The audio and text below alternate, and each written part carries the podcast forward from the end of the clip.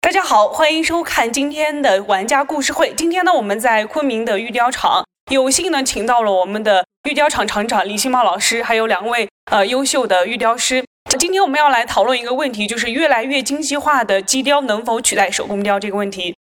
呃，我们有请这个李老师和两位这个玉雕师来发表一下你们的意见。我觉得的话呢，这个机雕啊，嗯，应该是不能取代取代这个手工雕的。虽然它的这个加工效率非常高，但是它还是有它的一些局限性，是这个机雕做不到的。嗯，就比如像手工雕的一些巧雕啊，或者是各方面的这些。然后手工雕在这个玉雕行业呢，啊，也是一种几千年传承下来的一种嗯嗯嗯雕刻工艺。嗯啊，这个是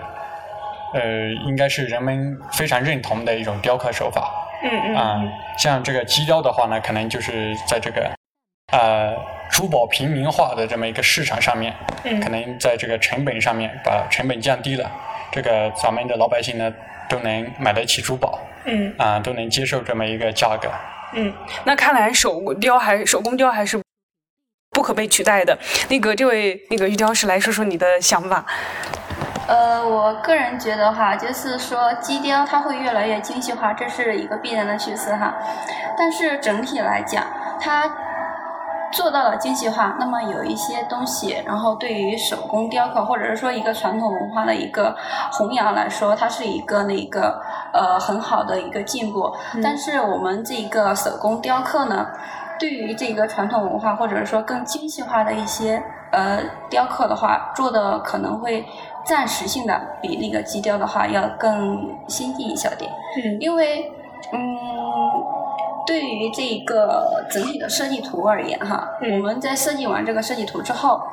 机雕这边，它可以根据设计图做出一个很精细的东西来，但是在那个精细之余，它有一些地方它会很死板，嗯也就是说没有手工这么灵活，所以就是暂时性的话，我觉得它还是不能够取代这个手工雕刻的。但是，呃，如果是发展的更好、更高，呃，就是时间更长的话，可能的话就是说它会跟手工雕然后来去持平，嗯然后有一些像呃，不是说那个我们。嗯，所有的这个雕刻师哈，嗯它都能够说是做的很精细，嗯而且是有一些的话，像我们雕刻师这个培养，他会培养的时间会周期会特别长。嗯也就是说，像我们这种的话，至少都是是要工作就是三五年以上，然后才能够说是能够独立来去进行一个设计，然后雕刻，然后这一整套系列的才能够独立来去完成。但是如果是机雕这一块儿的话，它可以在嗯前期的时候，帮我们这一个雕刻师的培养这个时间的话，给它缩短，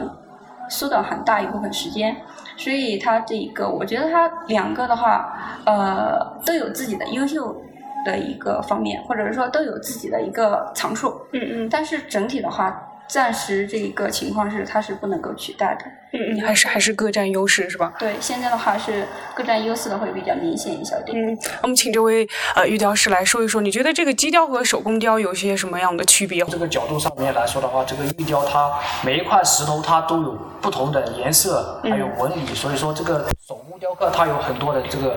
可发展性嘛，就是在嗯创作上面。而这个机器的话，它毕竟是很死板的东西，但是这个机器出来，它存在一个好的原因，就是说。省去了很多步骤，比如说我们在出批打坯的时候，就是打那个大坯的时候，机器可以帮我们就是提高效率。我可以说，两者如果更好的融合的话，它对这个就是这个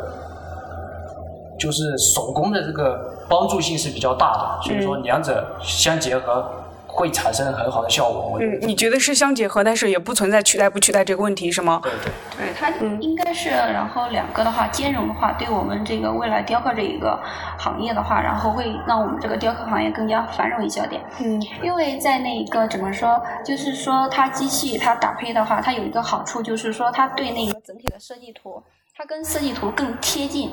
手工雕它毕竟存在一些误，存在一些那个跟设计图存在一些误差，也就是说，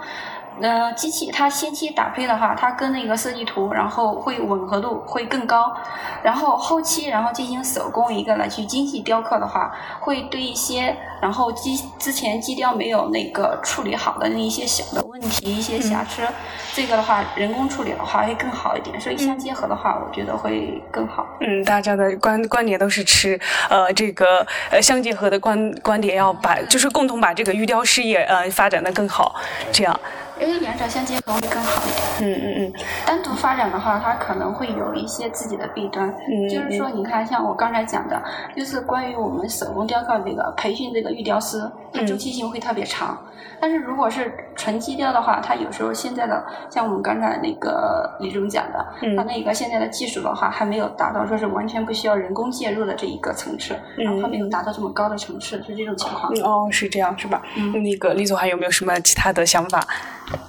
我觉得大家说的吧，呃，都对，嗯，我们现在照现在这这个情况来看的话，都是以。把它最佳的融合在一起，这个是应该是比较好的啊，也不存在手工雕取代哎机雕或者机雕取取代这个手工雕。嗯，好的，好，谢谢，谢谢。今天是我是呃呃受益匪浅，也是呃收获了很多就是意意想不到的答案，谢谢你们，谢谢。